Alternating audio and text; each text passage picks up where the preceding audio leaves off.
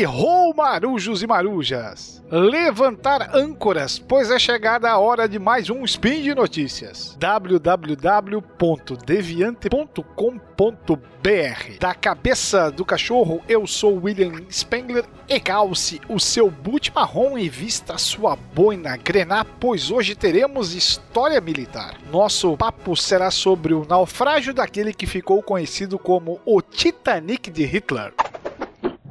Speed Notícias.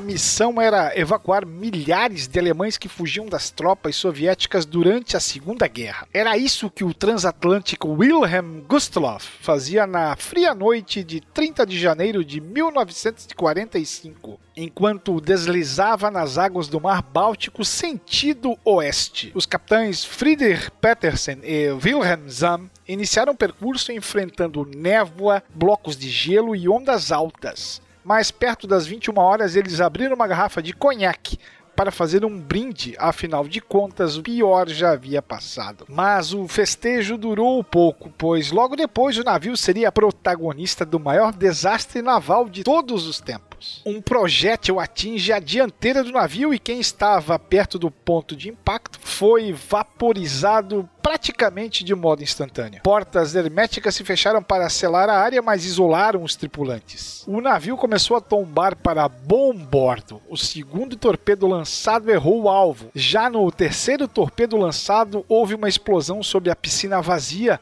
que servia de abrigo para uma unidade feminina da Marinha. Apenas três das 373 mulheres sobreviveram. O impacto cria ondas de ar que levam lascas de ladrilhos de metal para todos os lados. O quarto e último torpedo atingiu a sala de máquinas e cortou a energia do navio. Luzes de emergência se acenderam e, sem comunicação, o operador de rádio usava um transmissor de SOS. Também eram emitidos sinais de luz. Um barco da escolta captou e retransmitiu o pedido de socorro. O navio tombou mais sobre a esquerda, impedindo o acesso aos botes. Tripulantes tentavam conter a confusão sem sucesso. Muitos passageiros caíram no mar, outros morreram pisoteados. Desesperados, vários oficiais atiram em seus parentes e se matam. A inclinação complicava o acesso aos botes também do lado direito. A multidão não sabia como baixá-los. As amarras estão congeladas e poucos são usados corretamente. Muita gente pulou na água de 15 graus negativos e não conseguia ajuda nos botes lotados. Alguns náufragos eram até agredidos por quem já havia garantido o seu lugar.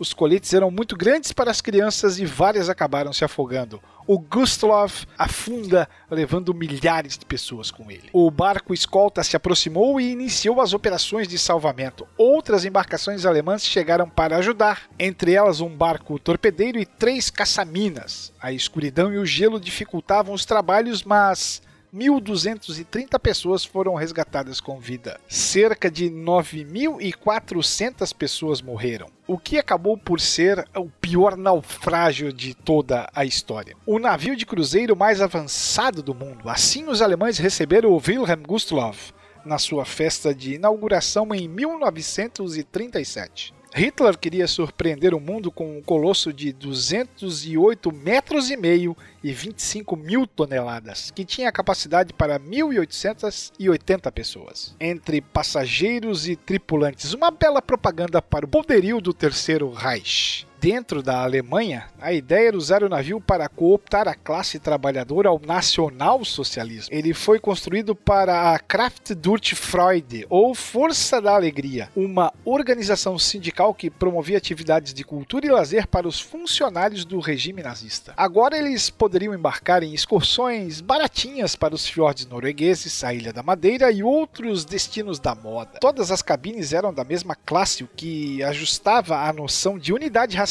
do povo. Com o início da Segunda Grande Guerra em setembro de 39, a Alemanha o transformou em um navio hospital. Assim, uma faixa verde foi pintada ao longo do casco e cruzes vermelhas substituíram os emblemas da KDF.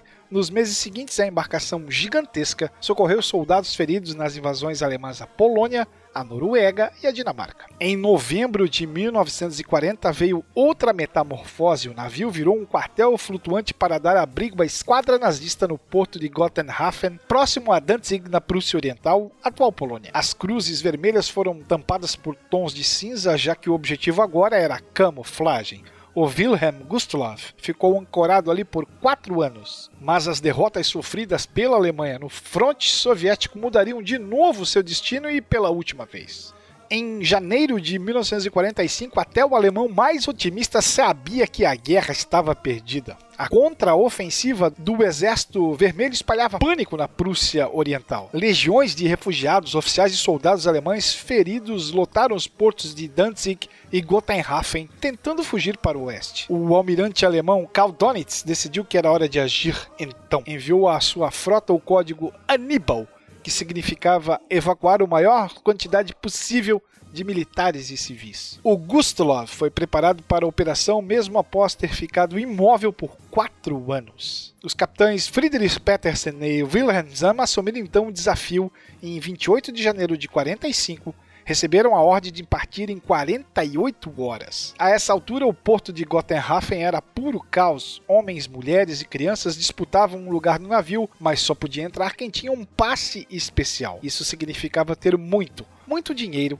influência ou algum conhecido entre os tripulantes. Soldados feridos tinham prioridade. O empurra-empurra no porto era tão grande que algumas crianças caíram na fresta entre o deck e o casco e desapareceram na água. Estima-se que mais de 10 mil pessoas se amontoaram no navio, inclusive dentro da piscina vazia. Quase metade era de crianças e adolescentes. O Gustlov zarpou ao redor das 12 horas e 30 minutos com destino à Baía de Kiel, no oeste do Mar Báltico. Apesar do frio extremo, o calor era intenso dentro do navio. Muitos tiraram os coletes salva-vidas e não demorou para que enjoassem e vomitassem com os solavancos provocados por ondas de vários metros de altura. A tensão também era grande na cabine de comando, já que apenas um barco torpedeiro escoltava o navio. Os capitães sabiam que a região era cheia de minas e monitorada pelos ingleses. No início da noite, eles perceberam que um comboio de caça-minas alemães se aproximava na direção oposta. Apesar dos protestos do colega, Petersen decidiu acender as luzes da navegação para evitar uma colisão no meio da neapa seria, pois, um erro fatal. A poucos quilômetros dali, escondido nas profundezas do Báltico, o submarino soviético S-13 patrulhava a costa de Danzig. Seu capitão Alexander Marinescu estava sendo investigado pelos superiores por causa de alguns deslizes. Era um beberrão, na verdade e precisava de uma glória para limpar a sua ficha. Pouco antes das 20 horas, o S-13 detectou luzes entre a névoa densa. Marinesco agarrou o periscópio e visualizou a silhueta do colosso alemão. Nas duas horas seguintes, ele o perseguiu com cuidado, sorrateiro, preparando-se para dar o bote. Logo após as 20 horas, os alto-falantes do Gustloff interromperam a música ambiente para transmitir um discurso de Hitler ao vivo no rádio, comemorando os 12 anos da ascensão do nazismo. Os passageiros não tinham motivo para celebrar, claro, mas pelo menos a ameaça soviética parecia ter ficado para trás. Enquanto isso, o Marinesco e sua equipe preparavam quatro torpedos, pintando cada um com uma mensagem: Torpedo 1 para a pátria, Torpedo 2 para Stalin, Torpedo 3 para o povo soviético e Torpedo 4 para Leningrado. Perto das 21 horas, o capitão ordenou o início do ataque. O torpedo dedicado a Stalin perdeu o rumo, mas os três outros acertaram o alvo em cheio. O navio afundou a só 12 milhas da costa, aproximadamente 22 quilômetros. Mas o pânico e a temperatura da água causaram uma enorme perda entre os que tinham escapado do naufrágio. O cruzador alemão Almirante Ripper estava próximo, mas não prestou socorro por medo dos submarinos soviéticos. Hoje, diversos pesquisadores estimam que aproximadamente 1.230 pessoas sobreviveram ao naufrágio. O número de mortos é menos preciso, pois não se sabe ao certo quantos passageiros havia realmente no Gustloff. As cifras giram em torno de 9 mil pessoas, ou seis vezes o número de vítimas do Titanic. E mesmo assim, você provavelmente nunca ouviu falar dessa tragédia. Afinal, por que ela é tão pouco conhecida? Primeiro, porque ocorreu durante uma guerra e, para muitos, desastres assim são menos menos trágicos do que aqueles ocorridos em tempos de paz. Os aliados, claro, não deram muita bola para o desastre sofrido pelo inimigo. Para os soviéticos, aliás,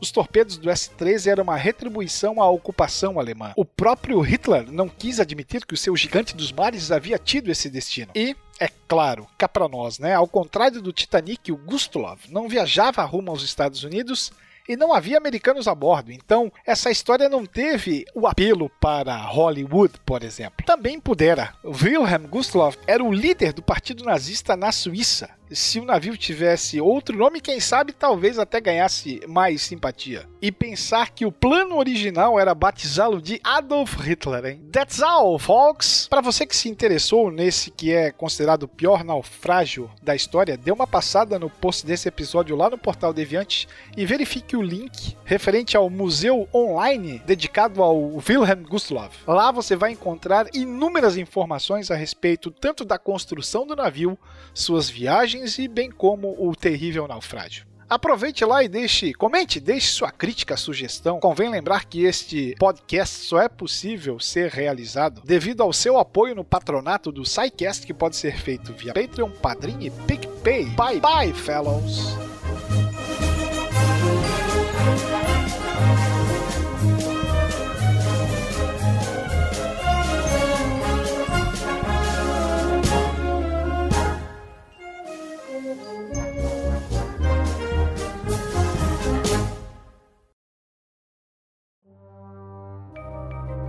Este programa foi produzido por Mentes Deviantes.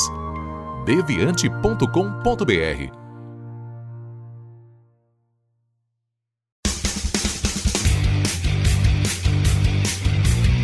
Cortes, edição de podcast.